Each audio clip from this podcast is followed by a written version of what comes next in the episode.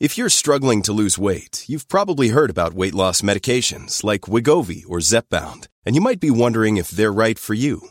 Meet PlushCare, a leading telehealth provider with doctors who are there for you day and night to partner with you in your weight loss journey.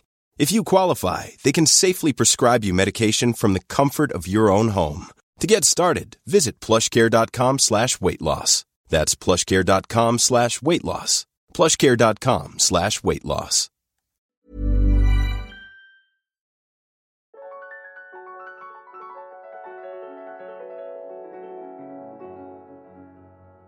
Bienvenue dans Alors c'est pour bientôt, le podcast entièrement dédié à la PMA et au désir de maternité quand ça ne marche pas comme on se l'imaginait. Alors c'est pour bientôt vous propose un nouvel épisode et donne le micro à une femme ou à un couple qui décide de partager son parcours, ses joies, ses galères, ses questionnements, ses découvertes et qui contribue ainsi à libérer la parole autour de la fertilité.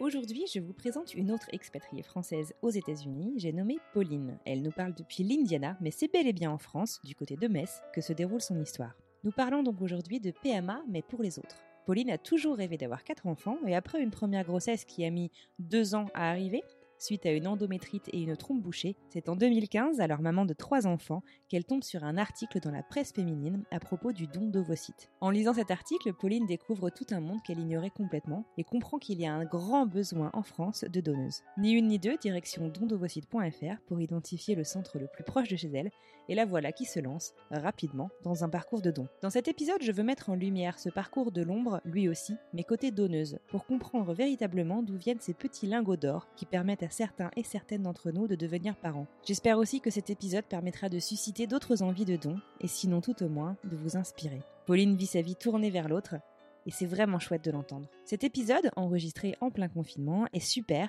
même si le son malheureusement n'est pas le meilleur. Alors accrochez-vous car je sais qu'il va vous plaire. Allez, sans plus attendre, place à ma rencontre avec Pauline. Bonne écoute Bonsoir Pauline, bienvenue sur le podcast. Comment vas-tu et d'où est-ce que tu nous parles ce soir?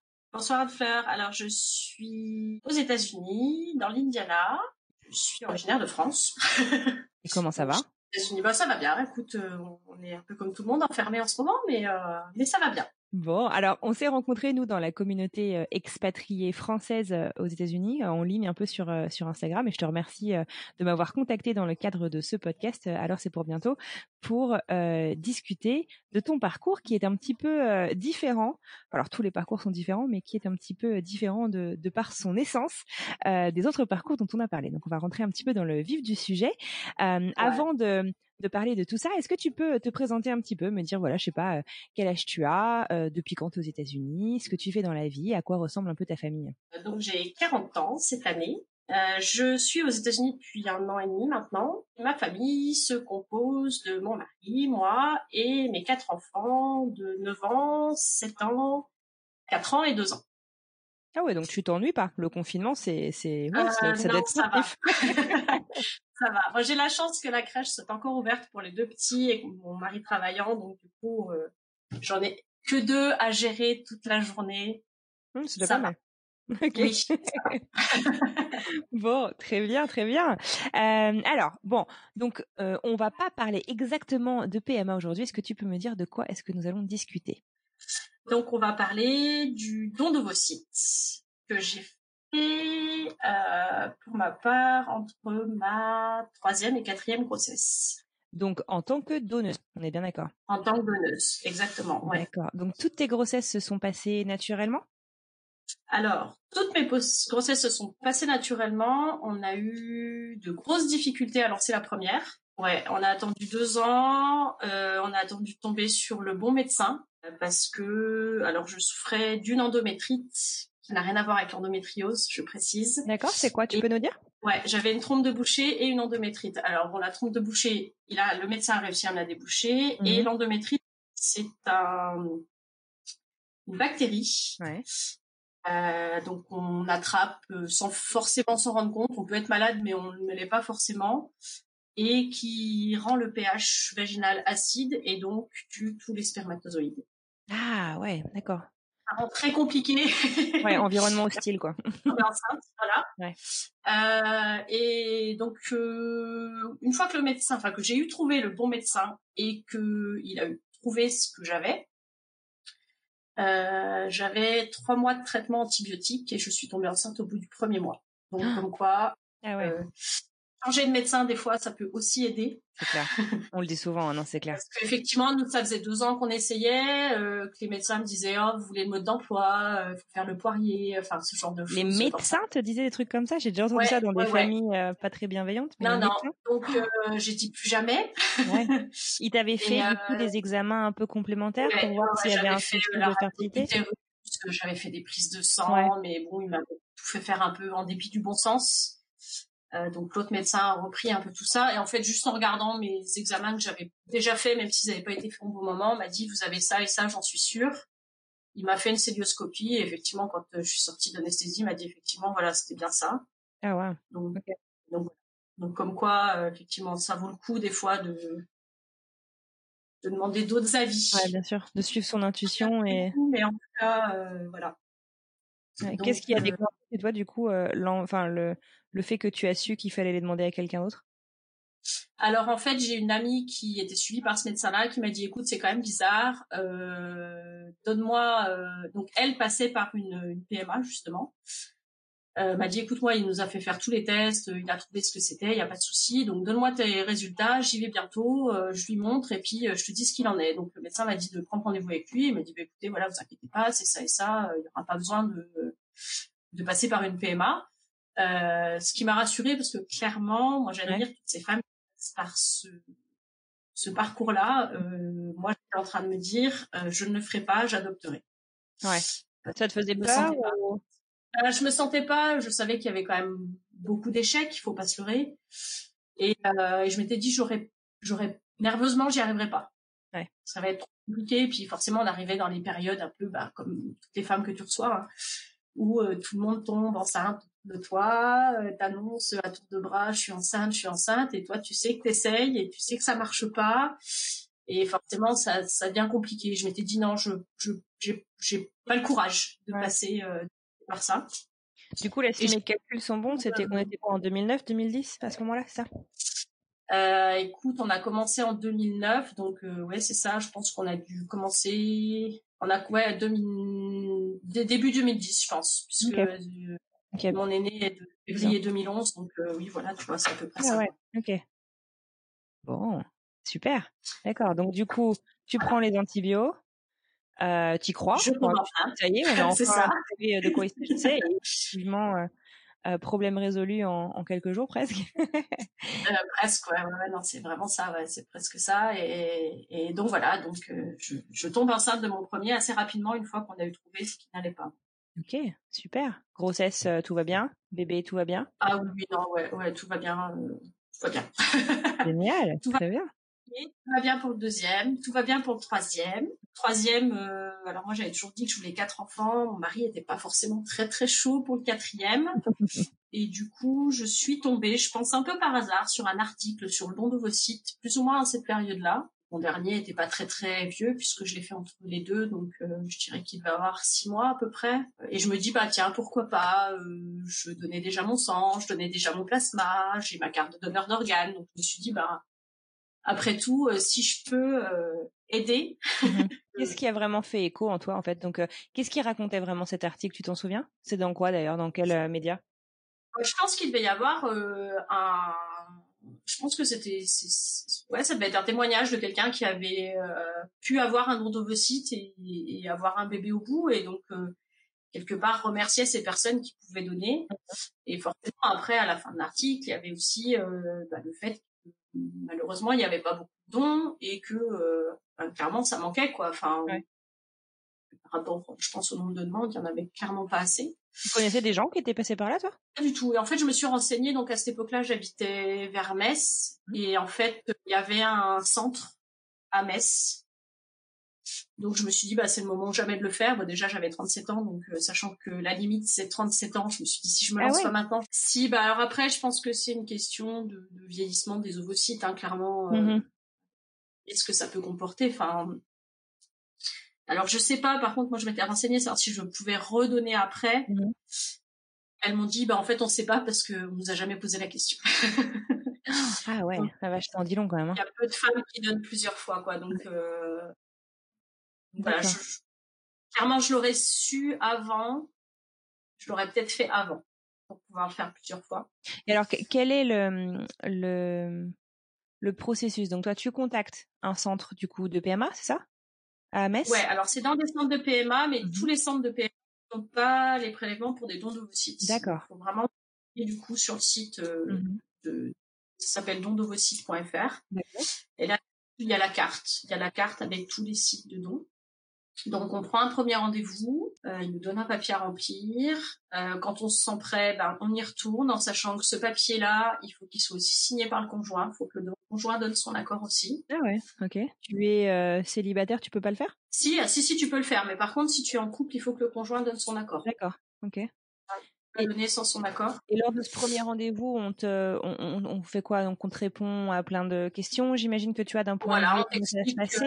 Alors pas encore. D'accord. Euh, d'abord, tu passes effectivement tout, enfin pas pas d'entretien, mais voilà, il t'explique. Euh, il te pose quand même deux trois questions, voir si tu es prête à le faire. Euh, il t'expose un petit peu les risques aussi qu'il peut y avoir. Quels sont les risques d'ailleurs? Alors, les risques, bah, c'est surtout le fait d'être trop stimulé et donc de se retrouver avec euh, une stimulation ovarienne trop forte. Donc, euh, c'est clairement surtout ça. Après, alors, je ne cache pas que je suis retournée faire un petit tour sur le site, mais moi, je me souviens que pendant les deux ou trois entretiens que j'ai eus, mmh à chaque fois, ils m'ont bien demandé, euh, enfin, ils m'ont bien précisé plutôt qu'il y avait des risques que je ne puisse pas retomber enceinte derrière.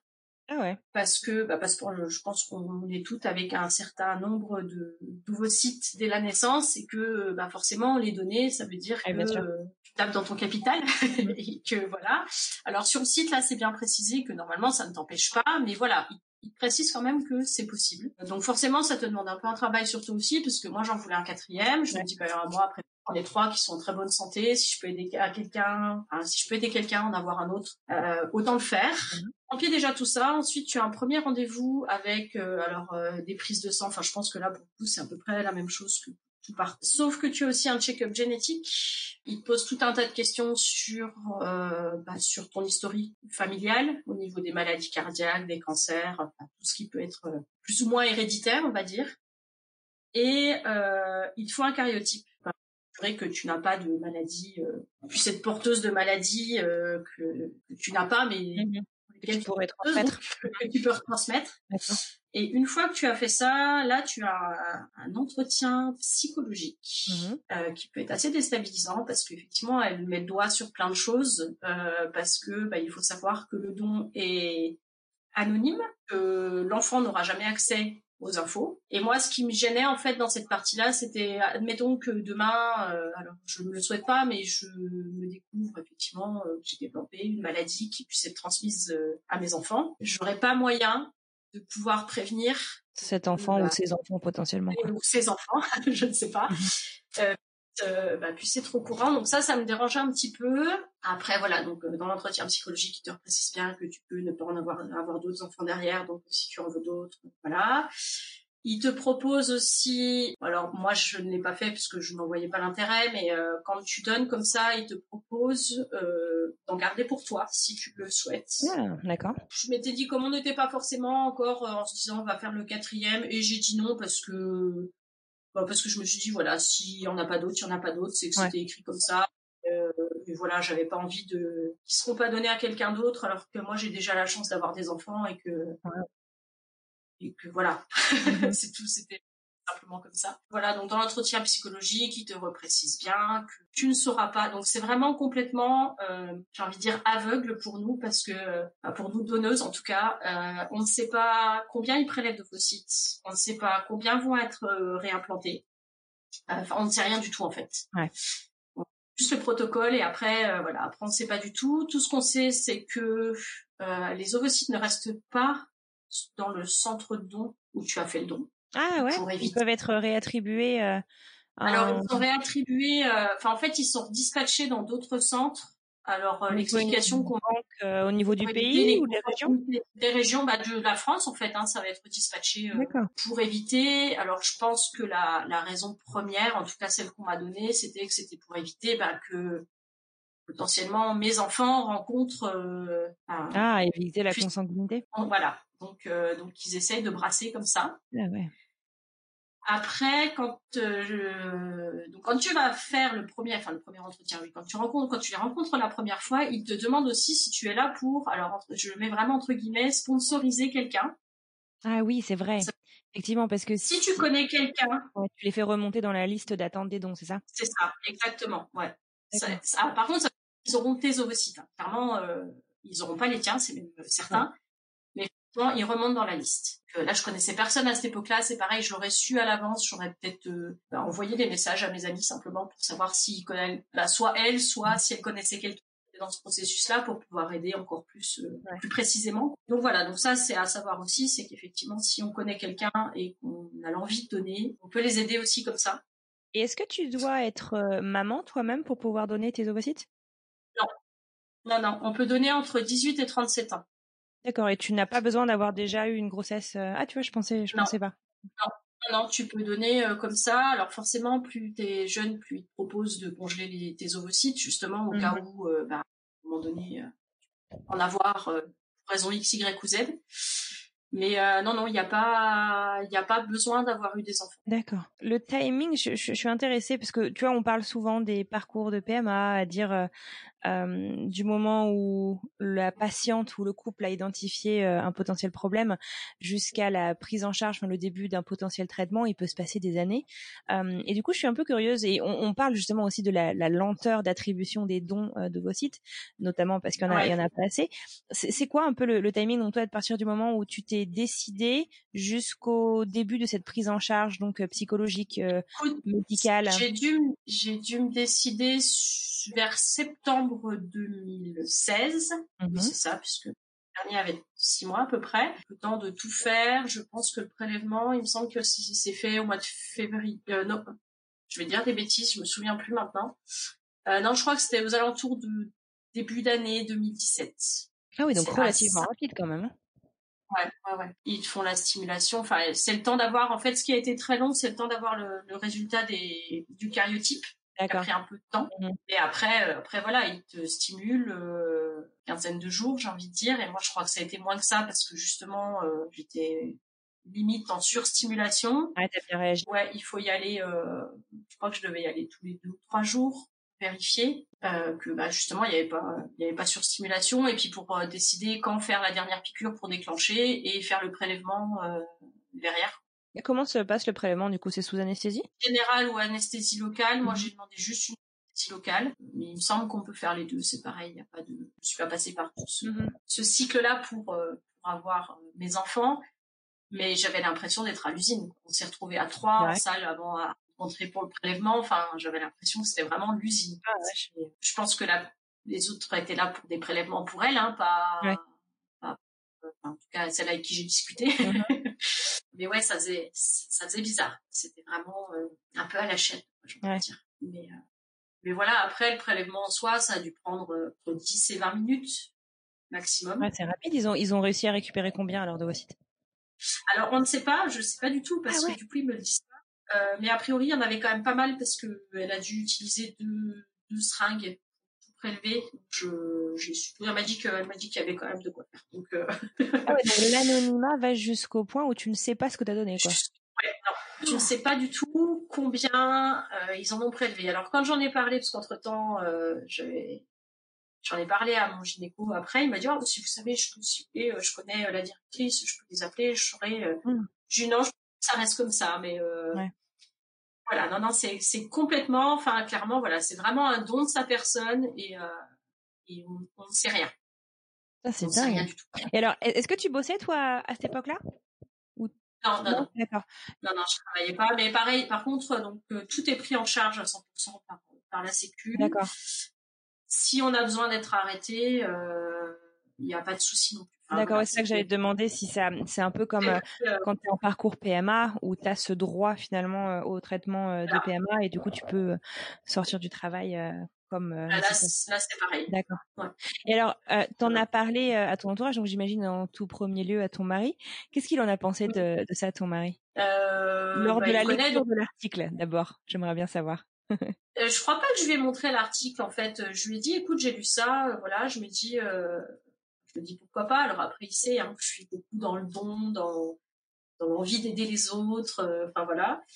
Et, et quand je lui ai demandé du coup de signer le papier, parce que je lui ai dit je ne peux pas le faire sans ton accord, il m'a dit mais de quel droit il demande à nous aussi? Ouais. Ça l'a en fait. Euh, pourquoi il nous demande à nous aussi que tu aies le droit de une partie de toi, quoi, finalement, c'est ça? C'est vrai que c'est dingue, hein, parce qu'il serait fécondé, je dis pas, il y a son matériel génétique aussi, mais c'est vraiment, euh, enfin, je veux dire, c'est du don d'organes, en fait, enfin, c'est...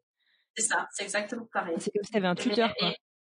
voilà, et surtout que eux n'assistent pas aux entretiens, enfin, si encore il avait pendant les entretiens, enfin voilà, mais là, c'était même pas le cas. Donc, euh, il m'a dit, j'ai aucun droit de te refuser ça. Enfin, ce serait ridicule. en fait, N'était pas inquiet pour toi, ton mari? Non, alors on est d'un nature positif. Alors euh, là où j'étais inquiète, c'était sur les piqûres. Je m'étais dit, c'est qui me les fera. Et puis finalement, quand j'ai vu ce que, enfin, le matériel que c'était, c'est-à-dire des stylos, euh, je sais que c'est pas forcément pareil pour tout le monde, mais moi, c'était juste des stylos comme les stylos à insuline, en fait. Mmh euh, et mon mari étant diabétique, je voyais comment il faisait un peu tout le temps, donc, euh, j'ai vite fait, ouais, j'ai vite fait de le faire moi-même en fait, sans sans appréhension. Donc euh, non non, ça a été voilà. Après, il a fallu qu'il soit là. Euh, bah, forcément, quand je suis rentrée euh, d'hôpital, j'ai eu un peu mal au ventre pendant la, la, journée, voire le lendemain. Donc il a pris un peu le relais avec les enfants aussi, mais mais dans l'ensemble, voilà, c'était pas pour lui. Il m'a dit voilà, c'est un super bel acte que tu fais et fier de toi quoi. Ouais, bah plutôt, ouais. bah, il a raison, hein, bien sûr, mais je savoir un peu comment ça s'est passé. Et euh, si je peux me permettre, comment ça s'est passé ton retour du coup après la ponction? Parce que c'est quand même, c'est et le début d'une aventure pour tes ovocytes et la fin d'une aventure pour toi. Et puis c'est, enfin c'est, c'est vachement émotionnel. Enfin c'est plus dans l'émotion au moment des entretiens. Ah ouais. En fait, l'entretien psychologique où là, ben quand même, ça m'a fait réfléchir. Je me suis dit, est-ce que mmh tu te sens prête dire que bah, mine, de rien, c'est un peu comme si euh, il y avait des mini mois quelque part, quoi. Bah ouais, voilà, c'est euh, ça fait un peu bizarre. Et euh, par contre, du moment où j'ai commencé bah, le traitement, clairement, je me suis dit, je me suis dit, bah voilà, c'est pour aider quelqu'un, c'est c'est plus à moi, quoi, en clair. Enfin, je me souviens pas d'avoir été atteinte par par la perte d'une partie de moi, si tu veux. Mmh euh, je me suis dit bah voilà c'est fait, je suis assez fière. Euh, voilà, j'ai pas pensé. Euh, après j'y pensais plus effectivement. Du moment où ça a été prélevé, je me suis dit bah voilà c'est c'est tout, c'est parti. finalement tu tu vois pas. Enfin c'est pas comme donner un bébé, c'est pas comme. Enfin je l'ai pas porté. C'est pas c'est c'est quand même différent donc. Mmh Bien sûr. Donc non j'ai pas j'ai pas été voilà je te dis j'ai eu des douleurs parce que. Oui parce que la pension quoi. Mmh pour peau. Ouais. Et, euh, et, et j'avoue qu'elles sont pas forcément douces non plus quand elles te font euh, prélèvement. Enfin, en tout cas, moi, elles ah n'étaient pas très douces. Euh, mais euh, mais après, non, voilà, c'était bah, c'était passé. Et puis puis on est passé à autre chose. Et puis c'est vrai que, enfin voilà, moi je suis rentrée, j'avais mes trois bouts de chou à la maison, et je me suis dit, bah voilà, j'ai peut-être donné la chance à quelqu'un, voire même à plusieurs, de pouvoir bah, avoir ça, quoi, rentrer chez soi avec un, un bébé et, une famille et en profiter Ouais. Mmh. C'est un sacrément joli cadeau, hein. Donc euh, voilà, bah ouais, j'aime bien me dire que. J'espère que ça a marché, hein, parce que. Euh, enfin, tu vois, là, j'ai pris les chiffres sur le site, euh, donc en... je vais te les donner parce que je trouve ça assez assez parlant. en 2017, il y avait 50... 756 femmes qui ont donné leurs ovocytes. Il y a eu 1069 ovocytes qui ont été donnés. Euh, et euh, il y a eu que 329 naissances. donc à peu près à peu près une sur deux. Euh. on a une idée, on a le chiffre de combien de femmes ou de couples ont besoin justement de dons d'ovocytes? Je sais pas du tout. D'accord. Ça, je, je, sais que la dent est très longue parce que justement il y a, y a beaucoup de demandes et et, et puis bah voilà c'est pas des traitements super super fun quoi c'est pas fait. Enfin, D'abord il y a peu de gens qui sont au courant de de la possibilité de faire ces dons. Et puis les traitements sont, sont, quand même pas hyper légers, donc voilà. Non, c'est ça, ça reste des hormones, ça reste, enfin c'est c'est effectivement c'est un, un cheminement à faire aussi pour soi en se disant bon je vais quand même injecter des produits qui sont pas non plus voilà faut pas se leurrer c'est pas neutre non mmh, mmh. bien sûr et et, et je pense qu'après il y a aussi cet aspect bon alors je pense qu'il y a l'aspect les gens ne sont pas au courant clairement de comment ça se passe, même ne serait-ce qu'on peut le faire. Enfin, ouais, c'est ça. parce qu'on ça. Et et après, je pense qu'il y a quand même mine de rien tu vois, pour moi, l'avoir fait, cet aspect psychologique de se dire, je ne saurais jamais, en fait, si effectivement ça a marché ou pas, mmh euh, si euh, on ne pourra pas euh, se dire, ben, un jour, l'enfant sera à même de, de connaître. Alors, je pense que la plupart des parents le disent, hein. Mais voilà, sur le site, ils précisent bien que de toute façon, les enfants sont, sont des enfants de parents physiques, enfin, de la maman qui va donner naissance et, et que clairement, en tant que donneur, on n'a pas place dans la vie de cet enfant, si ce n'est d'avoir permis qu'il soit là, mais, euh, mais voilà, ça reste réellement vraiment euh, quelque chose de complètement euh, anonyme et et tu vois pour comparer parce que je me suis renseignée du coup ici aux États-Unis, ici c'est pas du tout le cas. Déjà les femmes sont payées pour donner leurs ovocytes, ce qui n'est pas le cas en France, et les enfants pourront avoir accès après à leur à leur dossier pour savoir qui était la donneuse. Ah ouais? Ils peuvent ou euh, c'est-à-dire que c'est une possibilité, mais la donneuse peut aussi le faire de manière complètement anonyme si elle le veut? Ouais. Alors je crois qu'en fait c'est les parents qui décident au départ. Euh, c'est oui les parents qui décident au départ s'ils veulent que le dossier puisse être ouvert ou pas. D'accord. Je m'étais renseignée euh, rapidement. Mais voilà, mais c'est euh, du coup c'est pas du tout la même chose. Enfin. Mmh. Et du coup les les dons aussi sont peut-être aussi plus jeunes. La limite d'âge est plus basse aussi pour la. Ah ouais? Je crois que le dernier on peut être fait à 35 ans ou quelque chose comme ça. Mais voilà, mais je, je ne regrette absolument pas de l'avoir fait et euh, j'ai pu retomber enceinte derrière. Euh. Génial. Il y a combien de temps après alors? Euh, bah, Six mois après à peu près. Ah oui, donc c'était quand même. Oui, non, je pense que je n'ai pas de soucis. Une fois qu'on a trouvé le problème, je n'ai plus de soucis. Ouais. Bah, c'est génial. Alors, voilà, j'aurais pu, pardon, j'aurais pu redonner, je l'aurais fait. c'est vrai, ouais. C'est vraiment impressionnant. Qu'on est parti, la petite dernière avait six mois, donc euh, ça n'a pas pu se faire, mais mmh. euh, je pense que si j'avais pu, j'aurais refait, ouais. Génial, Manon, bravo. C'est un superbe don. je voulais te, te, tout à l'heure, on a parlé euh, de, du soutien de ton mari dans tout ce processus, qui, qui a donc été là et qui est super fier de toi. Il a bien raison. Euh, T'en as parlé autrement dans ton entourage, ta famille, tes amis, un petit peu? Euh, Bah écoute, j'en ai parlé. j'en ai parlé. Je pense que après, tout le monde était au courant puisque je l'ai même posté, euh, je posté en salle de pseudo réveil en disant euh, voilà euh, le don de vos sites est fait et donc wow.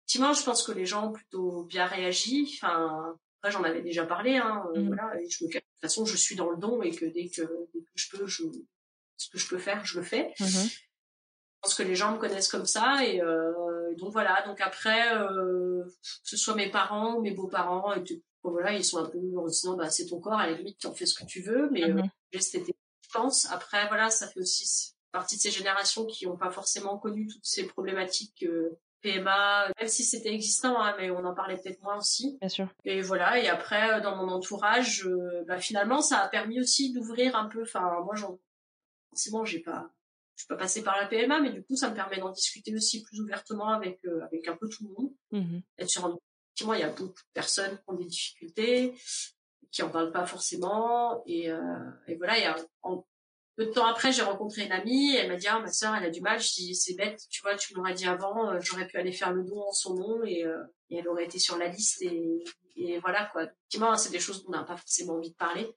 Mais voilà, quelque part, j'ai presque regretté de pas en avoir parlé plus en amont pour pouvoir justement avoir des retours d'amis ou même d'amis d'amis ou de familles d'amis, enfin peu importe, euh, j'aurais pu aider en les faisant remonter un petit peu sur la sur la liste. Qu'est-ce que tu penses du, du don euh, à l'étranger?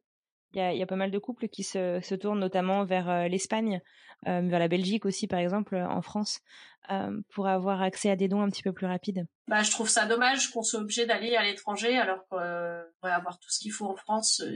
juste si je pense la communication était un petit peu mieux faite. Après, par contre, je comprends hein, tout à fait qu'on veut y aller ailleurs. on cherche une solution pour ce soit plus rapide. Mmh ces femmes-là, que ce soit financièrement, psychologiquement, ça doit être, euh, ça doit être très très très compliqué. Enfin, parce que forcément, c'est pas anodin de partir en Espagne, euh, même en Belgique pour euh, pour avoir droit à tout ça. Et puis toujours avec cette épée de Damoclès de se dire peut-être que ça ne marchera pas, parce que enfin clairement voilà, 756 donneuses, c'est quand même, enfin, c'est quand même pas grand chose, quoi. Non, non, c'est clair, c'est que dalle. Mm. Suffisamment en France pour qu'il y en ait potentiellement plus que ça qui donne. Mm, mm.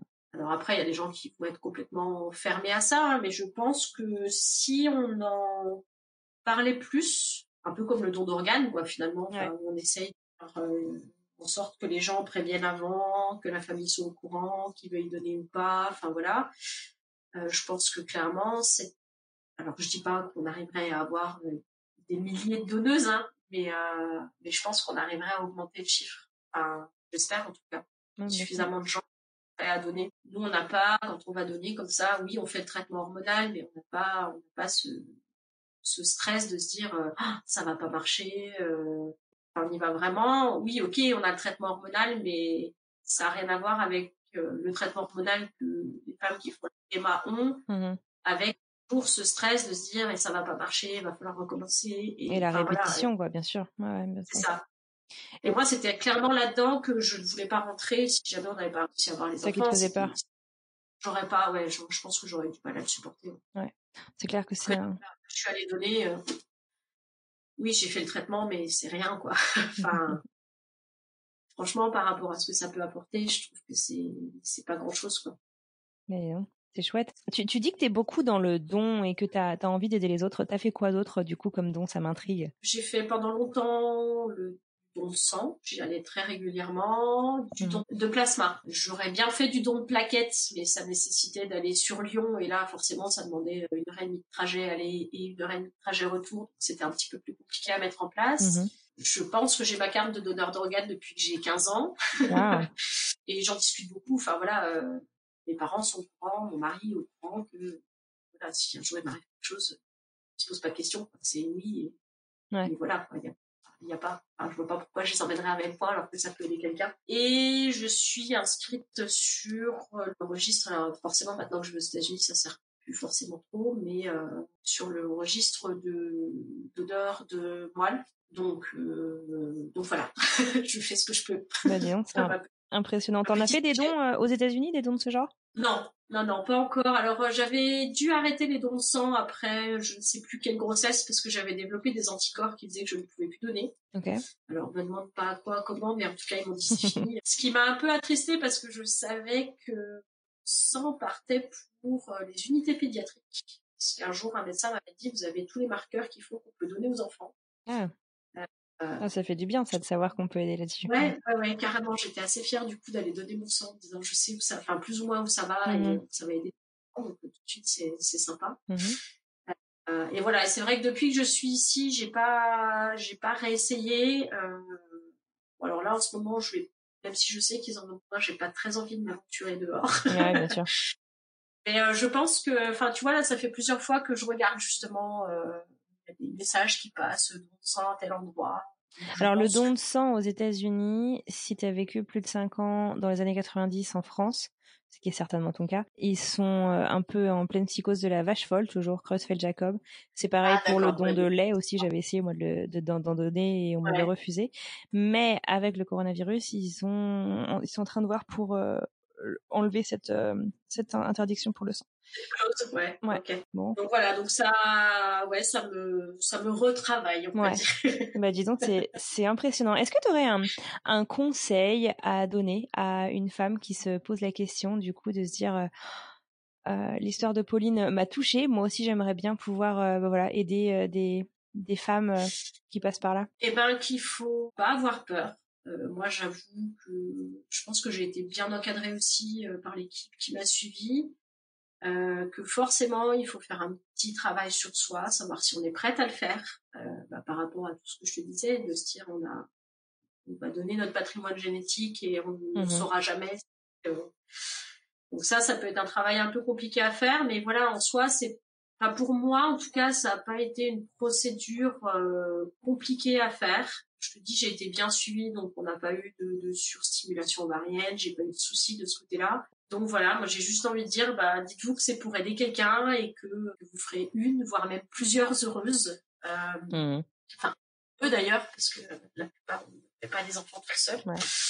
Et je trouve que c'est une belle aventure. Enfin, moi, je suis assez fière de me dire, bah voilà, je l'ai fait. Et, euh, j'ai qu'une fille, mais j'espère pouvoir lui transmettre ça aussi. Euh, de se dire bah voilà je suis en âge de le faire je lui expliquerai pourquoi j'ai fait cette démarche là aussi de, de vouloir aider les autres et j'espère que bah ça fera ça fera tilt et que peut-être elle voudra le faire aussi. Je parle beaucoup autour de moi. Alors pour l'instant, j'ai les gens sont admiratifs. Je n'ai pas réussi à faire en sorte que d'autres donnent. Mais, euh, mais voilà, j'essaie d'en parler au maximum. Il y a euh, peut-être quand même là, en écoutant ton histoire. Bah écoute, j'espère, j'espère, j'espère qu'on va réussir à augmenter un petit peu ce, ce chiffre de donneuses et, euh, et de naissances du coup. Ouais, bien sûr. Mais voilà, la procédure, oui, c'est des oui, c'est des piqûres à faire euh, régulières, euh, mais euh, le traitement c'est 15 jours quoi. Donc c'est pas non plus. ouais. moi je te dis, j'ai même fait que 10 jours. Voilà, c'est pas. C'est une fois, c'est pas, tous les mois. C'est une fois, c'est pas invasif. Donc voilà, si on est dans cette envie de donner, de vouloir aider les autres, ou même si on connaît quelqu'un qui aurait besoin d'aide, on se dit bah tiens peut-être que je peux faire quelque chose.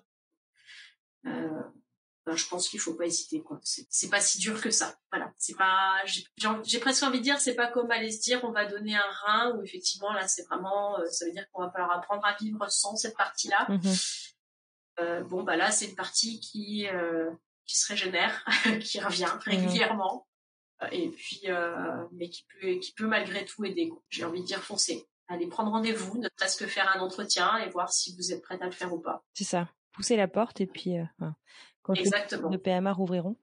et, euh, et, puis, euh, et puis voilà, et puis c'est dans le centre de PMA. Donc quand on va faire ces entretiens-là, on se rend compte tous ces gens mmh qui n'arrivent pas à avoir d'enfants, qui et on sent, enfin moi franchement quand j'y suis les deux ou trois fois où j'y suis allée, euh, j'ai vraiment attendu en salle d'attente, on sent ce stress, cette tension qui est un petit peu euh, palpable. Ça, ouais, ouais, ouais, c'est assez dur quoi c'est d'autant plus dur à vivre quand tu sais que toi, tu as eu des enfants et, euh, et, et voilà, donc ça m'a encore plus conforté dans mon envie de dire, euh, dans mon envie de, donner, quoi, tout simplement, euh, dire, bah, les feux, c'est aussi pour ces gens-là que je le fais. Un grand bravo au nom euh, des femmes aussi qui, enfin, je, je, suis personne pour dire au nom de ces femmes, mais en tout cas au nom de la communauté, je peux te dire aussi un grand merci euh, parce que c'est grâce à, à, des dons euh, comme ce que tu as fait que voilà, il y, a des, y a des familles qui naissent et, et qu'il y a des, des, parents hyper heureux et des rêves qui se réalisent. Donc bravo et merci. Qu'est-ce qu'on peut te souhaiter pour la suite, Pauline? Non, bah écoute, de, de, de, continuer à pouvoir donner et à pouvoir aider comme je le fais. Alors Maintenant, ce ne sera plus les ovocytes, ça sera d'une autre manière. Mais, euh, Et puis d'essayer d'inculquer ça à mes enfants, justement. Eh ben, écoute, euh, c'est une, une belle leçon et euh, je te souhaite très sincèrement. Écoute, Pauline, je te dis encore un immense merci d'avoir pris le temps de, de, me raconter ton histoire, de nous sensibiliser aussi justement à ce que les donneuses font pour euh, voilà euh, assouvir euh, les, rêves de certaines d'entre nous. Et puis, bah, je te souhaite une très bonne continuation aux États-Unis avec ta grande famille. À bientôt. Merci et merci à toi de m'avoir accueilli. Et voilà, c'est la fin de ce nouvel épisode de Alors c'est pour bientôt le podcast. J'espère qu'il vous a plu. En attendant, si vous souhaitez plus d'informations sur le podcast et mes invités, direction le compte Instagram alors c'est pour bientôt podcast ou sur le site internet alors c'est pour bientôt podcast.com. Si cet épisode vous a plu, rendez-vous sur Apple Podcast pour me le dire avec plein d'étoiles et un commentaire.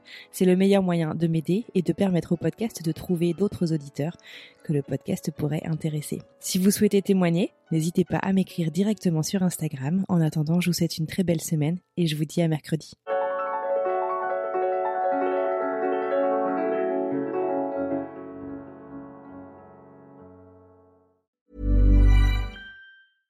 Salut, c'est Alexis Buisson, je suis journaliste correspondant à New York pour plusieurs médias français et je travaille au sein de la rédaction de French Morning depuis 2007.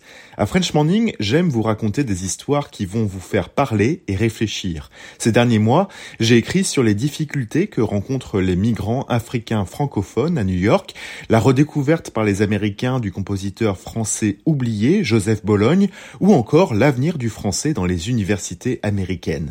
Si vous souhaitez mon travail ainsi que celui de mes collègues, rendez-vous sur frenchmorning.com pour vous abonner.